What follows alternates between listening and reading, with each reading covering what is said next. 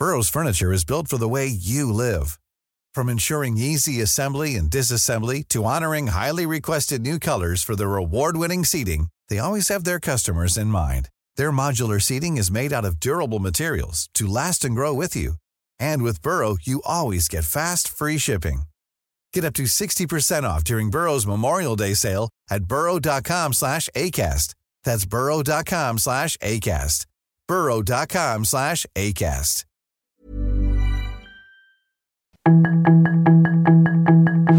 Tarde a tarde, lo que necesitas saber de forma ligera con un tono accesible. Solórzano, el referente informativo.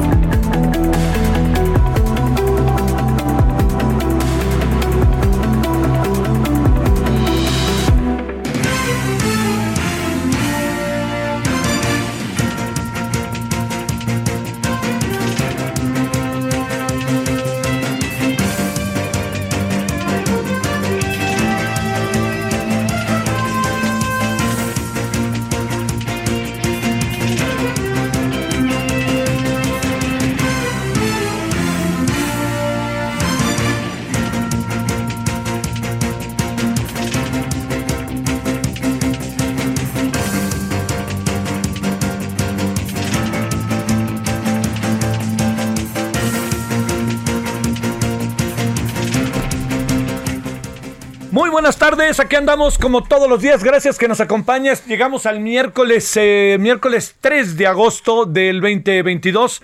98.5 de FM Heraldo Radio y también le agradezco a todos los que nos escuchan en buena parte del país, a quienes eh, siguen nuestra señal y les saludo en nombre de todas y todos referente, su servidor Javier Solorzano. Eh, tarde, la del día de hoy es medio soleada, este, ya ve que ayer le contábamos que llovía, vaya usted a saber al rato, pero digamos, son épocas de lluvias, épocas, es el agosto, ¿no? Que este es, el singular verano en comparación a lo que siempre se presenta del verano como un estereotipo del sol y todo, pues llueve y es propio de las temporadas del año, más allá del cambio climático, que no le demos vuelta, por ahí anda.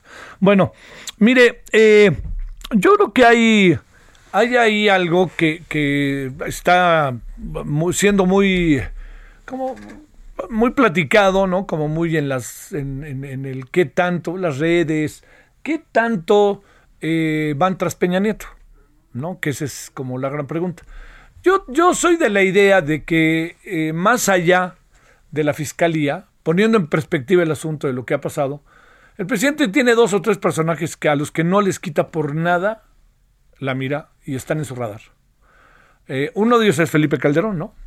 Es este a, Felipe Calderón, eh, más allá de, de- su sexenio, el cual, perdóneme, pero yo tengo muchas críticas de muchas cosas que pasaron, empezando por el tema de la violencia, este, el, el despliegue del ejército como una salida, este, me parece que extrema, sin necesidad de, sin haber antes como platicado, hay muchos especialistas en México que sugerían muchas cosas, probablemente estaríamos en un estado de las cosas diferentes, pero bueno, el, asunto es qué es lo que es. Y lo otro es que en ese proceso de, de- de- se encuentra también, eh, aunque no lo dice, Enrique Peña Nieto. Y lo voy a decir por qué no lo dice. Porque lo que hace es criticar y criticar el sexenio pasado, pero nunca llega a hablar, nunca llega a hablar directamente de, de Peña Nieto. No lo personaliza. Pero échale toda la vida y por haber en contra de este pasado inmediato que me condena, que es este pasado de lo que estamos hablando el día de hoy sobre el tema de lo que pasó en el sección anterior, sin que se mencione a Peña Nieto. Y el otro, usted y yo lo sabemos, es Carlos Salinas de Gortari, ¿no? Que es el villano favorito. A veces aparece, a veces no aparece. Hay otros que traen en la mira también, ¿no? Este, y hay otros a los que consiente de manera, me parece, muy singular, para no decir nada más. Bueno, esto que le estoy planteando, se lo planteo por diferentes motivos y uno de los motivos es porque eh, qué tanto hay detrás o no la mano del gobierno. Yo entiendo que la fiscalía forma parte del Estado, ¿no? De- que la mano eh, impulsar esto, un, una, un ataque, no, una investigación, rectifico, quite la palabra ataque, por favor, una investigación en contra de Enrique Peña Nieto. Y yo le, le- digo que ah, hay muchos elementos, muchos elementos, así, para investigar a Peña Nieto, muchos. Eh, a ver, yo le diría el, el que más está a la vista, el tema de la estafa maestra. O sea, el trabajo que hizo Animal Político y Mexicanos contra la Corrupción, materialmente le puso en bandeja al gobierno la investigación para que actúe en consecuencia. Ahora sí que vamos con Enrique Bermúdez de la Serna, el querido perro, que decía, la tuvo, era suya y la dejó ir. Así fue tal cual. ¿Por qué la dejó ir? Es la gran pregunta. ¿Usted cree que Rosario Robles Berlanga sea la única responsable de lo que pasó con la estafa maestra? ¿No presume que hay más personas? Lo único que están haciendo teniendo a Rosario en la cárcel es teniéndola como una, un chivo expiatorio y como una víctima. Pero en el fondo, más allá de las responsabilidades que eventualmente tiene Rosario y que se le están investigando, aunque la tienen ahí, porque no, no la dejaron salir porque había dos licencias diferentes y se podía ir del país cuando ella vino fuera de México para ir a declarar. Eso es una cosa ahí. Evidentemente había plan con maña. Pues bueno, esto que le estoy contando, me pregunto, ¿y no estaban ahí otros personajes? Va de abajo arriba, ¿eh? Si quiere. De abajo arriba sería el señor este Emilio soy Emilio este Cebadúa. Eh, otro va para arriba, pues pasamos por el quien era el secretario de Hacienda, este, el señor eh, Luis Videgaray. Y nos vamos más para arriba, pues el presidente Enrique Peña Nieto. Y vea usted de lo que estamos hablando, más allá de las universidades a las cuales se engatusaron y se engatusaron, las dos cosas. Bueno, todo esto que le, que le planteo es para decir, ¿había elementos antes para ir tras el señor Enrique Peña Nieto o no? Sí, lo había, ¿no? Entonces, la impresión que queda que conste que dije impresión, es que hace unos días el presidente dijo, quiero saber, voy a preguntar qué anda pasando con los expresidentes en las investigaciones, los, los archivos, las investigaciones que se están haciendo. Y ya sabe la Fiscalía Autónoma, comillas, corriendo, dijo, ay, aquí están ya, mire, le estamos investigando a Peña Nieto, estás, estás. Hay cosas sobre Peña Nieto que pueden estar siendo investigadas en función de, reportes, de información que dio a conocer el periódico El País respecto a Juan Cuellado, el abogado detenido este, allá en, el reclusorio, que también anda sin sentencia y anda en un proceso en donde uno no sabe si va a empezar el juicio o no, o está, o tendremos que esperar a que acabe el sexenio para que salga, ¿no? Como pasa en ocasiones. Eh, a Juan, Juan hizo muchas cosas por mucha gente y hizo cosas eh, ayudando a mucha gente, diría yo. No solamente hizo cosas por mucha gente, sino hizo muchas cosas ayudando a mucha gente que hoy pues ni da la vuelta, ni se asoma y ni pregunta. Bueno, todo esto nos lleva a algo que a mí me parece que es en este momento sumamente importante. ¿Por qué ahorita? ¿Y por qué no hace un año o dos? ¿No? Ese es el, uno de los temas. Y oiga, yo le quiero insistir, Peña Nieto había muchos, ya hay muchos elementos como para eh, iniciar una investigación, ¿no? No estoy diciendo que lo detengan, pero sí iniciar una investigación. ¿Por qué no la iniciaron antes? O si la iniciaron, ¿por qué hasta ahora la sueltan? Porque como fuere, este es un asunto que yo entiendo que es muy controvertido. Yo no alcanzo a ver, yo, yo, créame que no soy ni cándido ni ingenuo, pero es que por más que oigo y escucho una cosa y otra cosa, que haya habido un acuerdo entre el presidente López Obrador y el señor Peña Nieto, una especie de pacto de no agresión. Hay quien habla de videos, de filtraciones, de información, de todo eso. Pero mire, vamos a partir de algo. ¿Quién, quién engatusó, para decirlo de manera muy doméstica, quién engatusó el, al, este, a los hermanos de López Obrador o los hermanos de López Obrador a quién engatusaron, para decirlo en función de los videos. Échenle la culpa si quieren a Loret, pero Loret no hizo los videos, ¿eh? A Loret se los dieron y él los difundió. Y eso hizo latinos. Bueno, ¿qué es lo que pasó? Quien le hace, quien graba, es alguien que no sabemos quién fue, pero lo hizo alguien que trabajaba como asesor de un gobernador, del gobernador de Chiapas. Que luego el gobernador de Chiapas quería al mismo tiempo ser gobernador y senador. Y ya sabe, le acomodaron la ley para que fuera senador. Hoy es senador. Bueno, ese hombre, muy cercano al presidente. Yo recuerdo las fotos de el gobernador y su esposa y el presidente abrazados y con el hijo de la pareja en aquel tiempo que era gobernador de Chiapas, ¿no? Y bueno, ¿y qué pasó después? Pues el video, ¿quién lo, quién, ¿a quién entrega el dinero? Alguien que estaba con el equipo del gobernador. Entonces, lo, que ahí veo es eh, ¿qué acuerdo podrían tener? No, no te metes conmigo, no te metes conmigo. Hay, hay personas que hablan de que hay videos por doquier y que los van a sacar. Ahora leí Alejandro Aguirre que en noviembre, que en febrero. Yo no, no alcanzo a verlo, ¿no? Como tal. Los videos que los hay, pues sí, sí los hay, ¿no? Este, yo le diría, eh, este, claro que los hay, eh, este, digamos, videos, pero pues eso también es la exposición y ver quién los saca y a qué horas los saca y quién los tiene. Si el presidente López Obrador sabe que tiene videos el señor Peña Nieto, pues yo diría que pues tendría que echar a andar toda la caballería para, para que ya se conozca y ya y muere. Pero si es eso, este, y lo tiene guardado mientras no te metes conmigo, y ahora que te metiste conmigo lo va a dar a conocer, no sé. No, no, no, no lo alcanzo a apreciar. Pero espérame, esto es aparte. Lo que sí alcanzo a ver es, y se lo, se lo pongo en la mesa, es cómo fregados no, no investigaron antes a Peña Nieto. ¿Por qué no lo investigaron al año 2? ¿No hicieron hasta una consulta promovida por el partido del presidente? usted quiere o no quiere que se juzgue a los expresidentes. Y el presidente maneja, se maneja ahí un medio naif, ¿no? Dice, no, yo no, yo no tengo, yo no, yo no, no olvido, pero no, no soy vengativo. ¡Wow! No, hombre, ¿cómo? ¿Cómo? Ese es un asunto ahí para ver. Y luego el otro asunto que también, bueno, ese es tema. ¿Usted cree que lo van, van a ir hasta las últimas consecuencias o no? Yo le digo que no estoy tan seguro.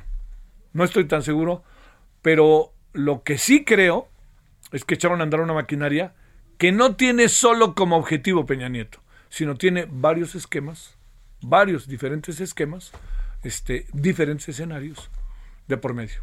Yo creo que eso que le estoy diciendo es algo que está ahí, latente, relevante, vigente y pertinente, como diríamos en la UAM Xochimilco.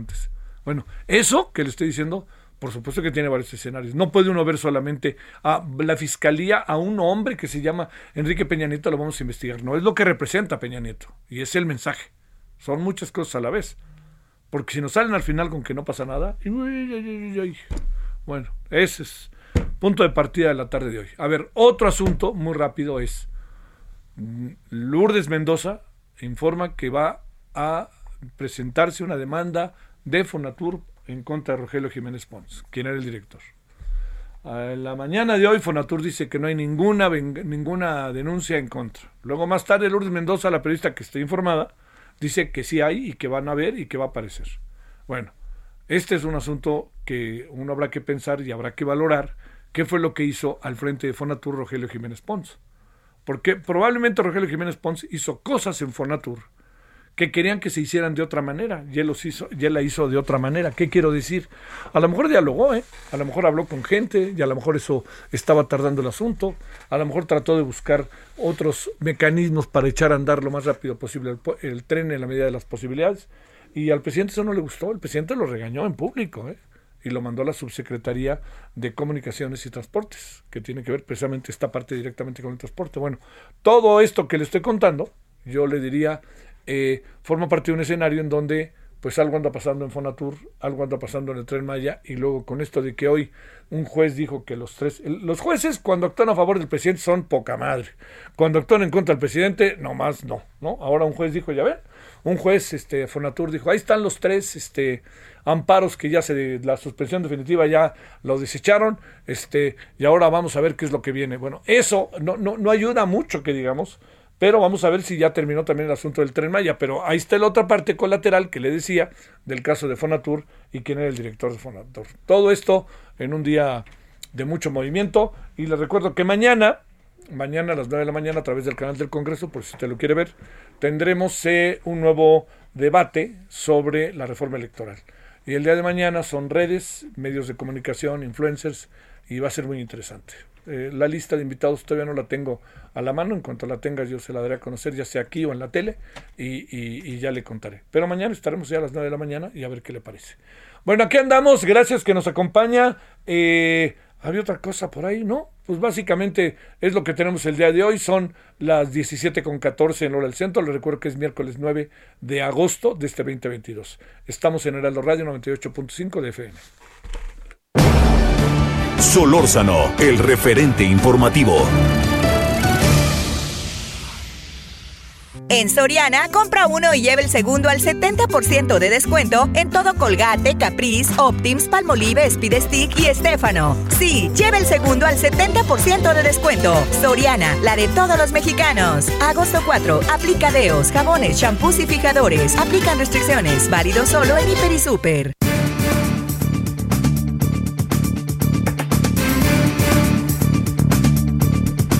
Bueno, le queremos agradecer y bienvenido Dejan Mihailovic, doctor experto en geopolítica y relaciones internacionales, académico de tiempo, ahora en tiempo sabático, pero ya está por regresar, en el Instituto Tecnológico y de Estudios Superiores de Monterrey, el TEC.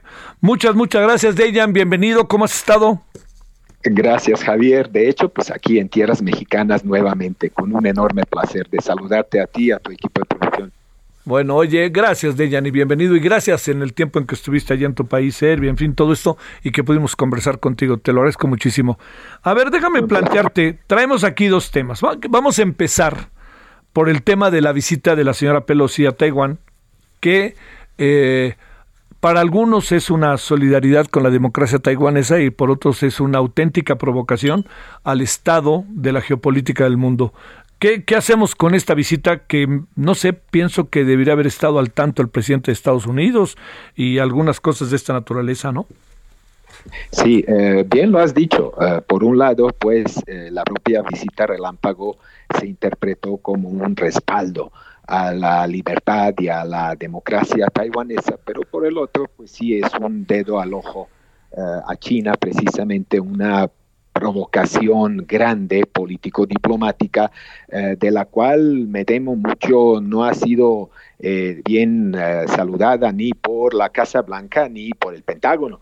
de hecho, ahí este, en el establishment norteamericano, pues hay, hay voces que están o estuvieron en contra de que esta visita se realizara. Ni siquiera fue planeada, Javier. La gira contemplaba la visita a, cuatro países que son Singapur, Malasia, Corea, Corea del Sur y Japón. Y eh, yo creo que eh, Nancy Pelosi, eh, obteniendo un apoyo por una parte considerable de, de la Cámara de Representantes, decidió este, eh, salir a Taiwán, llegar a Taiwán, ¿no? Y en ese sentido, pues mandar un mensaje al actual gobierno de China. Eh, esto aumenta las tensiones. Si recuerdas, por ahí en el mes de abril venimos anticipando de que Taiwán podría ser otro foco rojo en el mapa geopolítico mundial en este momento. Eh, yo insisto que probablemente las tensiones volverán a recuperarse en la zona del Golfo Pérsico precisamente con respecto a Irán.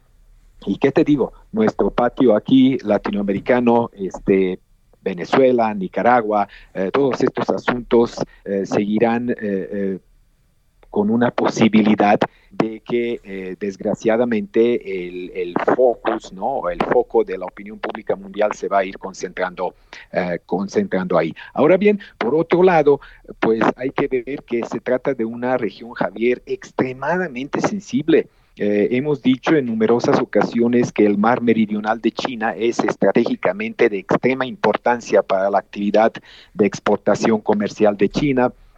Desde el estrecho de Formosa que es el estrecho que precisamente separa la costa eh, este de China de la isla de Taiwán hasta estrecho de Malaca, eh, se concentra más de 35% de todo el comercio mundial.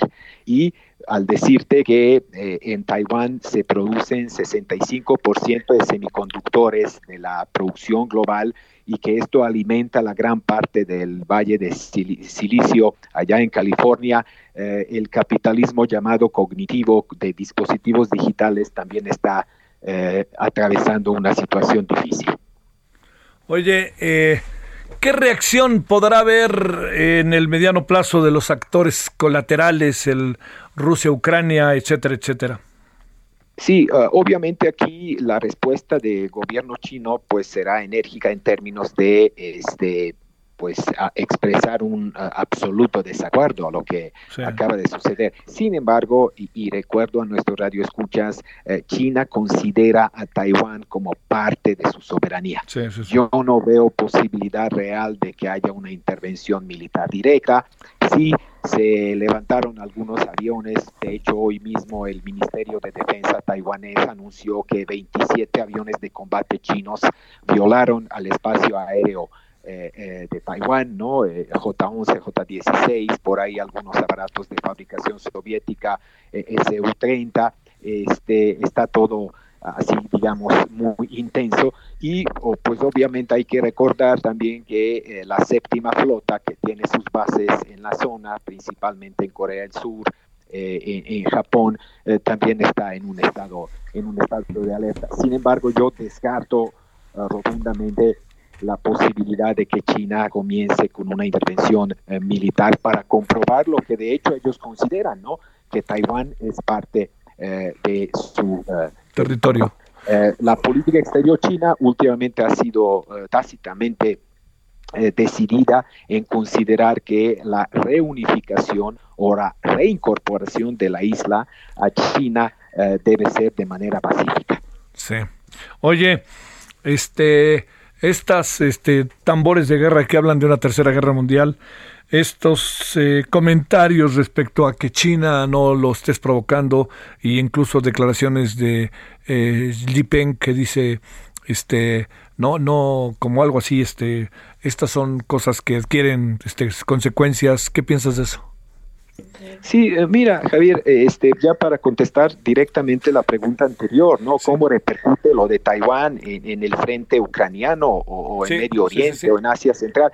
Pues sí, es parte de un, eh, es otro capítulo de un mismo libro, ¿no? Estamos en un mundo donde hay una disputa clarísima entre la hegemonía occidental de Estados Unidos y sus aliados europeos en franco declive, obviamente, y los números lo demuestran, y la posibilidad de buscar una alternativa encabezada por Rusia y China, eh, con todo lo que esto implica en términos de este autoritarismo político, falta de respeto a los derechos humanos, el intervencionismo estatal, vaya, dos, dos modelos de cómo gobernar mundo, el, al mundo en, en, las próximas décadas que están disputándose en todos los campos, incluido el campo militar, desgraciadamente. y obviamente encima de esto, no hay que olvidarnos, Estados Unidos, eh, eh, Reino Unido, Francia, China, Rusia son potencias nucleares.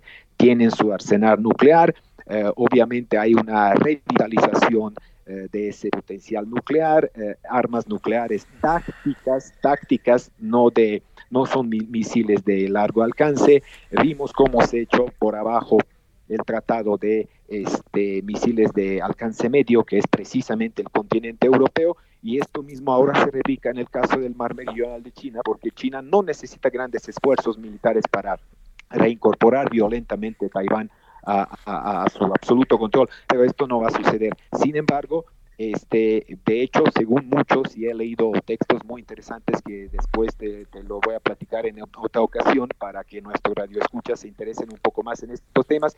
De hecho, nosotros estamos en una tercera guerra mundial de baja intensidad, eh, con eh, proliferación de los dispositivos digitales, tenemos guerras virtuales, queremos una fantástica guerra propagandística entre el Occidente y el Kremlin en caso de Ucrania, que es digna de ser estudiada y obviamente este, el frente ucraniano, donde eh, según mis pronósticos, incluso desde febrero, finales de febrero, cuando todo esto empezó, los rusos no se detienen. Yo creo que el fin último es controlar la ciudad de Kharkov al norte y la ciudad de Odessa en el sur y así mutilar territorialmente a Ucrania, que después de este conflicto nunca tendrá el territorio y la forma territorial que tuvo antes del conflicto, Javier. Bueno, oye, para ver si mañana, si no te importa, se nos acaba el tiempo, hablemos del, de la muerte del líder de Al Qaeda, Ayman al-Sahawari. Este, déjame hacerte una última pregunta sobre este mismo tema. Eh, ¿Será cierto que hay un lobismo por parte de Rusia para terminar con la invasión? ¿O esos son parte de la, de la guerra informativa? En breve, ¿qué piensas de eso? Sí, perdón, no te escuché bien. Discúlpame. No te preocupes. Estamos eh, ante la posibilidad de que Rusia esté cabildeando para acabar con la invasión y quedar en ciertos acuerdos o, o, no. Y esto te lo pregunto, si no te importa, este, en breve para que cerremos ya y nos vayamos al corte. Sí, por supuesto. No, obviamente, vaya, eh, en términos reales, a nadie le conviene que eh, la guerra en Ucrania se extienda a proporciones que nadie quiere, ¿no? Eh, se avecina el invierno, se avecina esa dependencia europea del gas natural procedente de Rusia, las sanciones y el embargo económico no han hecho, no han surtido efectos como los como se esperaba ¿no? en el seno de los poderes occidentales, pero al mismo tiempo Rusia no puede prolongar más allá de lo que está eh, eh, su institución en, el, en, esta guerra. Y yo creo que antes de que, de que termine el año tendremos de hostilidades y una mesa de negociaciones para acabar con todo esto. Saludos, Dejan, bienvenido. El referente informativo regresa luego de una pausa.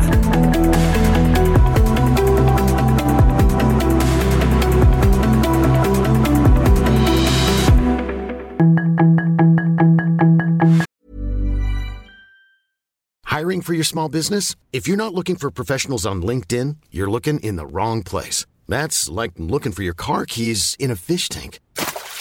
LinkedIn helps you hire professionals you can't find anywhere else, even those who aren't actively searching for a new job but might be open to the perfect role. In a given month, over 70% of LinkedIn users don't even visit other leading job sites. So start looking in the right place. With LinkedIn, you can hire professionals like a professional. Post your free job on linkedin.com slash people today. Estamos de regreso con el referente informativo.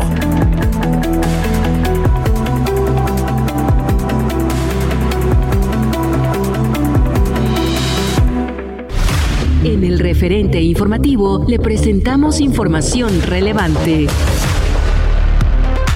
Asesinan al periodista Ernesto Méndez en Guanajuato. Revocan dos suspensiones del tren Maya. Asael Ruiz es el nuevo titular de Prevención y Readaptación Social. Marcelo Ebrard viaja a Bolivia y a Perú para pactar bloque del litio. Abasto de agua en Nuevo León se normalizará en septiembre, aseguran autoridades. Se proyecta un incremento del 3.5% del PIB en la Ciudad de México. Detectan primer caso sospechoso de viruela del mono en Hidalgo.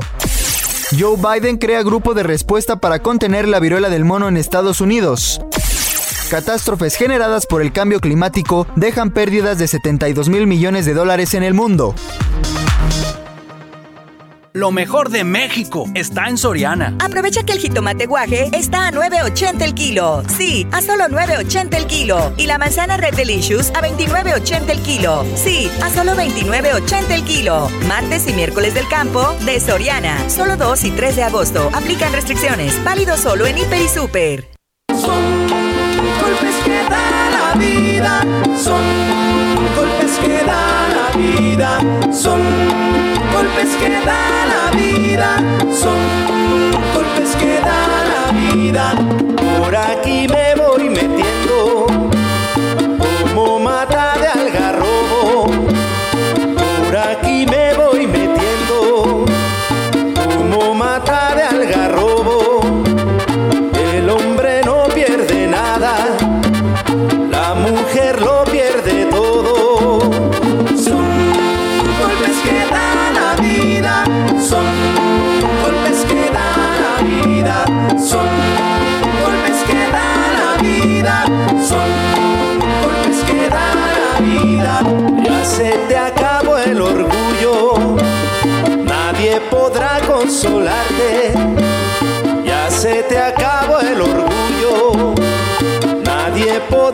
consolarte. Lo que ayer daba por verte bueno, es eh, la identificable Sonora Santanera. Es una es un grupo musical maravilloso. ¿Sabe cuántos años está cumpliendo la Sonora Santanera? La verdad que yo no tenía idea, ¿eh? Yo no sé por qué tenía la impresión de que era menos, ¿eh? 85 años con Carlos Colorado, ¿no? Y todo el grupo, una maravilla. Fíjese, va de anécdota, perdóneme. ¿Sabe dónde los vi yo tocar? En la Carpa México. La Carpa México estaba sobre Avenida Reforma. Y luego también el Blanquita, ahí sobre el eje central, en la, San Juan de Letrán, como de, de siempre, de toda la vida, de toda la gente. Bueno, pues esto es la Sonora Santanera y es un... Se celebró el aniversario 85, hubo fiesta, hubo todo lo que se puede imaginar y ahí pues estuvo esto, golpes de la vida, de la... el, aniversario que, que donde va a venir es en el Salón Los Ángeles, sí. Ya le digo, yo lo escuché en la Carpa México, ahí en Avenida Insurgente, en Avenida Reforma, eh, con rumbo a Tlatelolco. Luego la escuché en el Teatro Blanquita. Ahí en el Teatro Blanquita se ponía muy, muy bueno, eh, había grupos buenísimos. A Pérez Prado lo vi ahí, que presumía Pérez Prado con toda razón, que tocaba y no tenía micrófonos.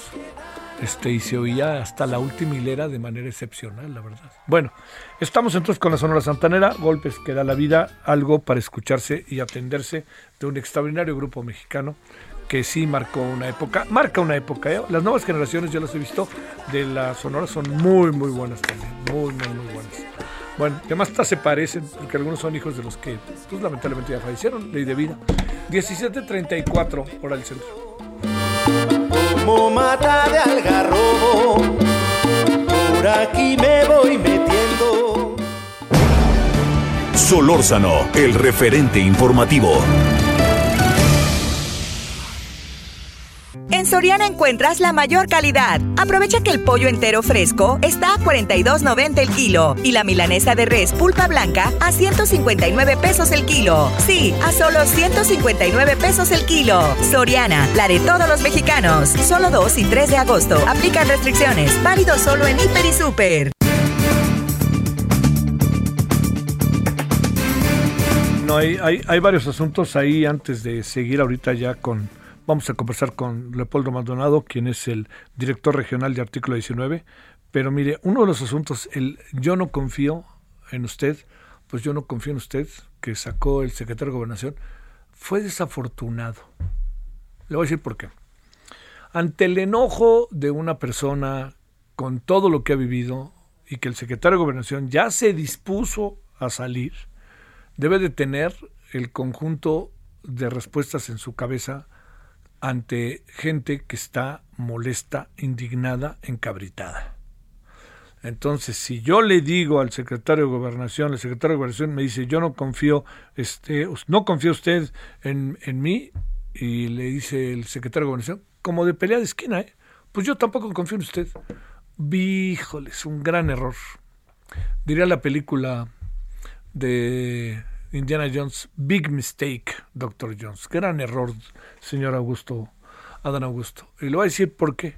Porque había mucha, había toda una gama de posibilidades de respuesta, ¿no? Muchas. Oiga, ¿cómo que no confía en mí? Deme oportunidad. Yo voy a hacer que usted confíe en mí. Mire, pasen a verme, pasen, por favor, que pasen cuatro o cinco personas. Yo tengo muchas, tengo ahorita dos o tres juntas, pero que pasen, los reciben y yo le prometo que estoy ahí en 20 minutos con usted. Y entonces ya el asunto se vuelve entre ellos y lo resuelven. O dos, este, oiga, yo no confío en usted. Y le dice, oiga, tiene razón. Yo sé que han pasado muchas cosas a lo largo de todo este tiempo, pero ¿por qué nos, señora, me- nos da la oportunidad? Somos otra cosa, estamos luchando por otra. Pero, claro, no, no confío en usted. No marche. Pues así no. No, no, no, no. La verdad que por ahí no, no va, no, no, no me pareció. Y el otro asunto que le quería comentar que me parece de, de- enorme importancia es este el, el que tiene que ver con, eh, con algo que, que está, eh, digamos, que, que- que está- que no ha dejado de estar entre nosotros en las últimas horas, que es que resulta que ocho mineros quedaron atrapados la tarde de hoy miércoles durante la inundación repentina de una mina de carbón ubicada cerca de la población de Agujita, municipio de Sabinas, Coahuila. De acuerdo con los primeros reportes, los cuerpos de emergencia recibieron la llamada de auxilio a las dos de la tarde y andan en ello. Es un pozo de carbón, una explotación minera de baja producción con entrada vertical. Una pared se habría roto y el agua se había que y el agua que había en el otro lado inundó el área de minado. Bueno, estaremos viendo, ya están ahí las fuerzas de emergencia para tratar de resolver el asunto. Eh, Leopoldo Maldonado es director regional de Artículo 19, Oficina para México y Centroamérica. Leopoldo, gracias por tu participación, como siempre, muy buenas tardes. Hola, muy buenas tardes, Javier. Muchas gracias por el espacio. ¿Qué información tenemos exactamente de lo que pasó el día de hoy con el periodista Ernesto Méndez, director del medio digital Tu Voz, asesinado en un comando armado allá en el estado de Guanajuato? ¿Qué información hay de lo que tienes ahorita, Leopoldo? Pues mira, Javier, desafortunadamente Ernesto fue asesinado al filo de la medianoche eh, en una eh, bar propiedad de su familia eh, junto con otras tres personas que también fueron asesinadas, una más se encuentra en estado de gravedad. Eh, él eh, efectivamente lideraba este proyecto Tu Voz, que seguía vigente, que seguía haciendo cobertura. De hecho, las últimas notas que habían estado publicando fue sobre el proceso de elección interna en Morena. él ya tenía también un trabajo periodístico previo en otros medios, como Zona Franca y en el estado de Guanajuato. Estamos hablando del municipio de San Luis de la Paz, en el noreste del estado. Eh, se han manejado información también de que él, bueno, además de periodista, pues era empresario, tenía una concesión para la Feria del Noroeste y eh, es, es precisamente eso donde eh, es toda esta información en conjunto la que, la que hemos logrado recopilar.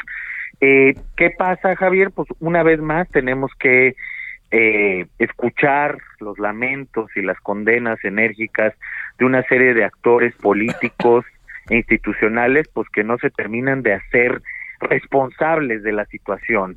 Eh, México se presenta hoy sin lugar a dudas como el, el país más letal para la prensa en lo que va del 2022 por encima de países en guerra como Ucrania. Así de sencillo. Y eso parece que nadie acusa recibo, más bien se quieren deslindar responsabilidades o se quiere negar la problemática, ¿no?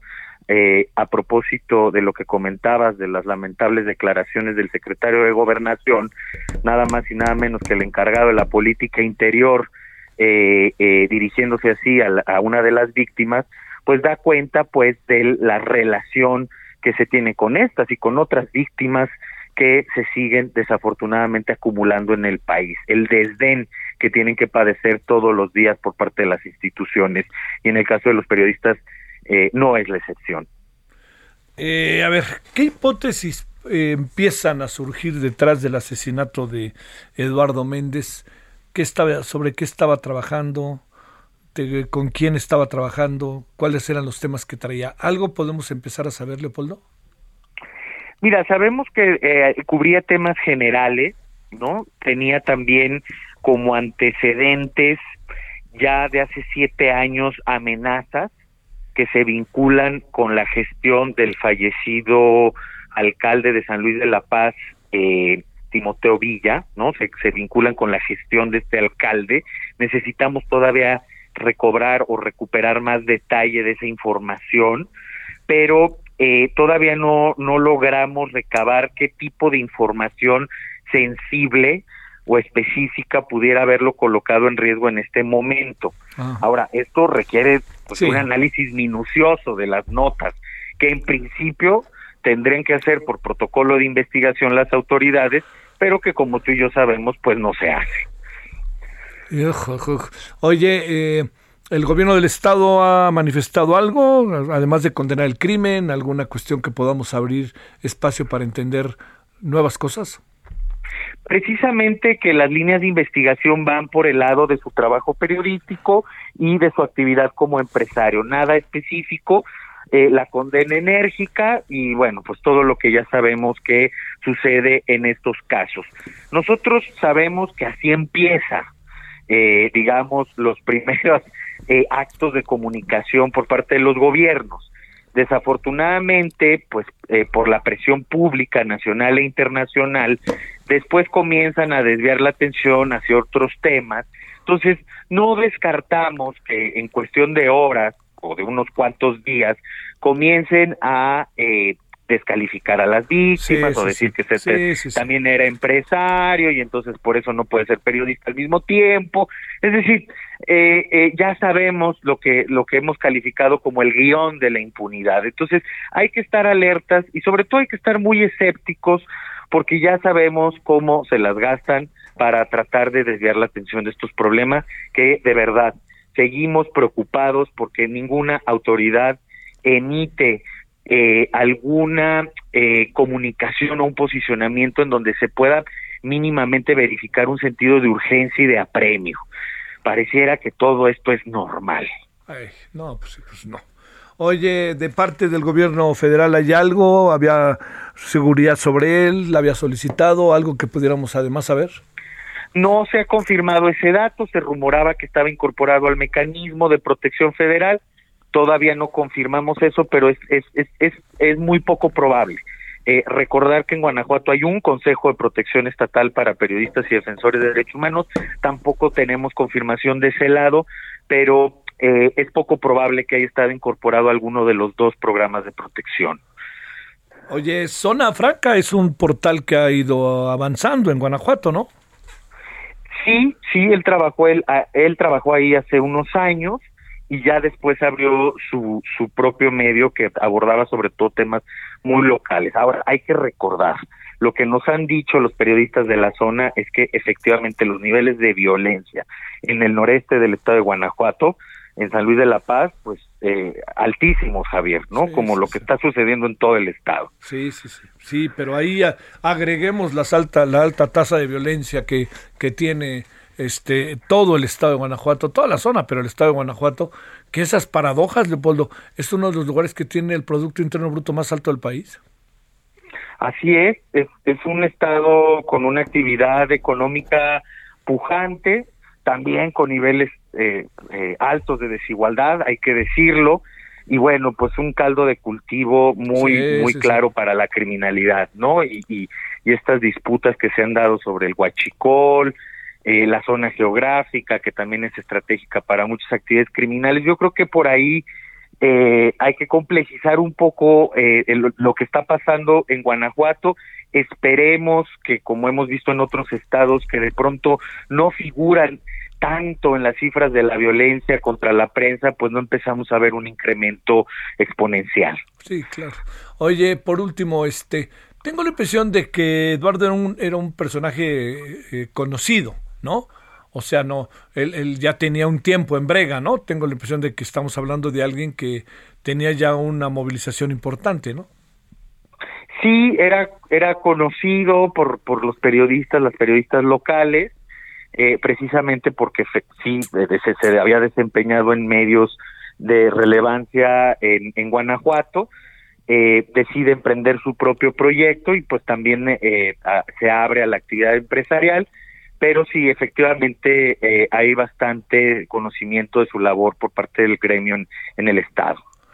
Leopoldo, te mando un gran saludo y cuenta con que de nuevo pronto, pues otra vez estaremos buscándote híjole, por otros casos que seguramente se presentarán, pero también en la medida en que avance la investigación respecto a Ernesto, ¿no? Claro que sí, Javier, como siempre, muchas gracias por el espacio que nos abre. Muchas gracias, buenas tardes. 17:46 en la hora del centro. Solórzano, el referente informativo.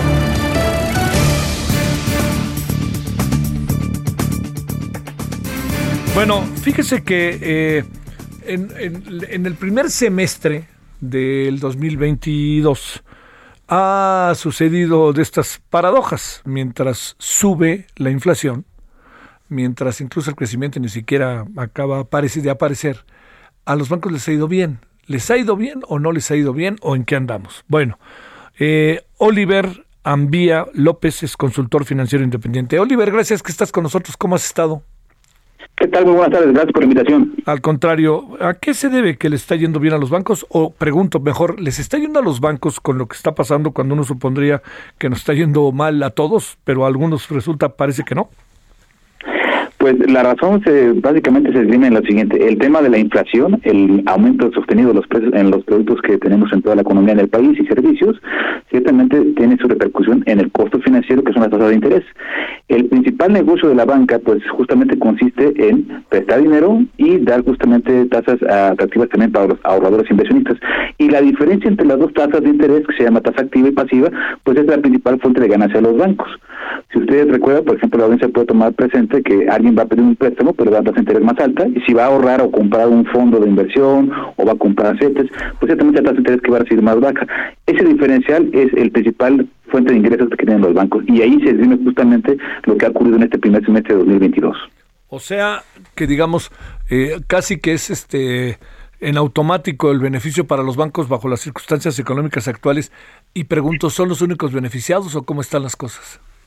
No son los únicos, pero son los que se han atado más. De hecho, hay un banco en particular, no quiero aquí hacer publicidad gratuita para ese banco, puedes pero decirlo, banco puedes decirlo, puedes decirlo. Ah, sí, ah, perfecto. Bueno, que si me es Santander, Santander México, creo que registra su primer, bueno, su mejor semestre en 11 años, este 2022. Es decir, ha sido un récord para ellos notable de sus eh, actividades, operaciones, ciertamente que hacen un buen trabajo, pero la coyuntura de la inflación les ha ayudado también. Los otros ingresos que también tienen los bancos, pues tienen que ver con las comisiones y otros productos que también ofrecen para los eh, usuarios generales dentro del sistema bancario en México. En los demás bancos vale la pena decir, a la mayoría de los siete grandes, digamos así, les ha ido muy bien, a algunos les ha ido mejor que a otros, y ciertamente el tema tiene que ver con esto, si hacemos una comparación, el 2000 2020 estamos con tasas de, eh, de referencia de 4,25%, hoy estamos cerca del 8%, muy probablemente hacia el final del año estemos cerca del 10%, entonces este va a ser un buen año para los bancos, la principal razón tiene que ver con la inflación, pero también vale la pena decir, ellos han hecho su, chamba. Sí, eso también cuenta. Eh, estamos eh, creciendo en cuanto a participación de los ciudadanos en los bancos, servicios financieros, cajeros, etcétera, y eso también significa que, pues, este, ya tenemos una abierta dependencia con los bancos, este se acaba el efectivo. A ver, ahí cómo andamos. Sí, la base de clientes afortunadamente para ellos está aumentando, es decir, en particular la gente joven que está ya más habituada a manejar la tecnología literalmente en las manos con las aplicaciones en móviles, en los teléfonos celulares, cada vez lo usa más. Ustedes habrán dado cuenta que en las sucursales bancarias pues cada vez es quizás menos frecuente ver filas de personas haciendo operaciones y cada vez más en las aplicaciones en los teléfonos. Eso también vale la pena decir está aumentando, pero también hay una tarea importante de hacer todavía porque hay una buena parte de la población mexicana que podría tener acceso a los servicios bancarios y todavía no está siendo bancarizada tiene que ver también, vale la pena decir, con la capacidad de generar ingresos de la población mexicana. Entonces, como vaya creciendo, digamos, la capacidad de ingresos de la familia mexicana promedio, ellos van a estar poco a poco yéndose más hacia la banca eh, abierta, banca comercial, y quizás van a dejar un poquito más al lado a los otros intermediarios financieros que no son los regulados. ¿Cómo queda este asunto, este Oliver, en donde hay menos ingresos, hay crecimiento de pobreza? Pero a los bancos les va bien. Ahí qué es lo que acaba pasando. ¿Cómo se da esa esa esa, mecánica, Sí, claro, eh, eh los, los, clientes que ya tenemos cautivos, digamos, los que somos ya regulares del sistema bancario mexicano y los poquitos que se han ido sumando año con año, semestre tras semestre, están siendo cada vez más rentables para los bancos, porque también lo que están haciendo ellos de manera inteligente es reducir sus costos de operación todo el sistema tecnológico que está detrás de ello, pues ciertamente eficientar las operaciones que hacen al interior de sus procesos, pero también están reduciendo nómina, cortando costos de operación internos y también haciendo eficiencias de manera mancomunada o integración vertical. Y varios de ellos, vale la pena decir, también son parte de filiales multinacionales, bancos que operan en partes del mundo y siguen buenas prácticas a nivel global que luego implantan acá en México. La, la otra, este, el hecho de que la banca sea tan globalizada y eh, nos da algo, no nos da algo o qué, qué es lo que este qué es lo que podemos hablar sobre eso.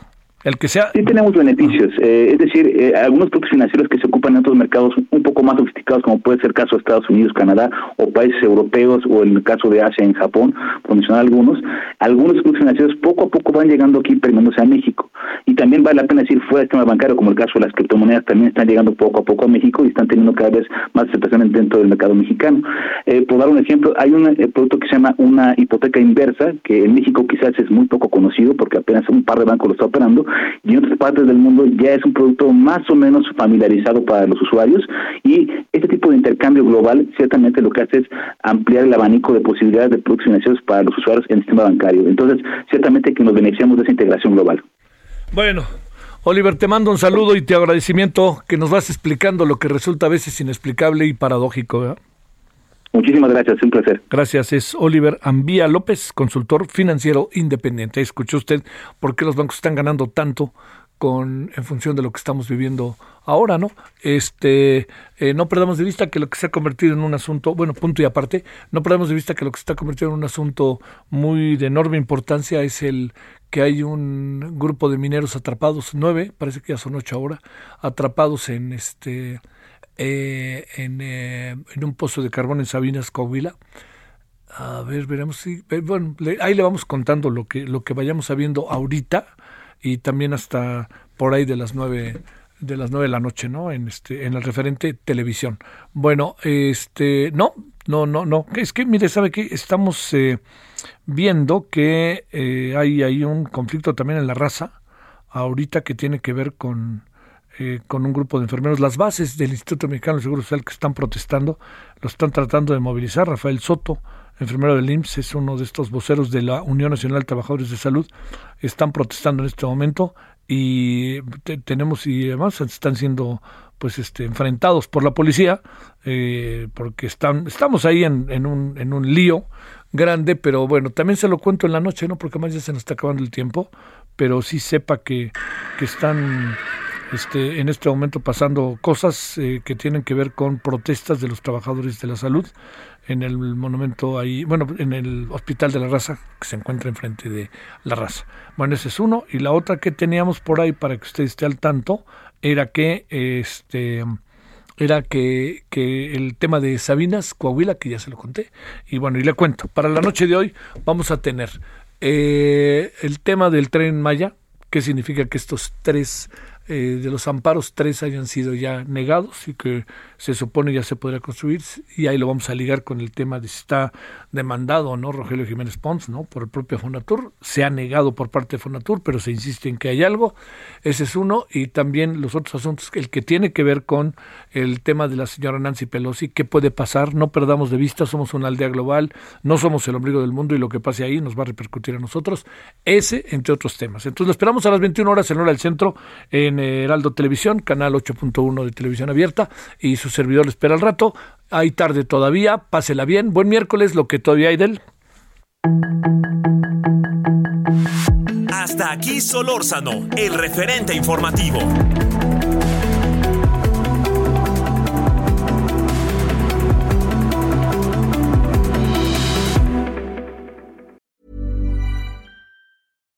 When you make decisions for your company, you look for the no-brainers. And if you have a lot of mailing to do, stamps.com is the ultimate no-brainer. It streamlines your processes to make your business more efficient, which makes you less busy.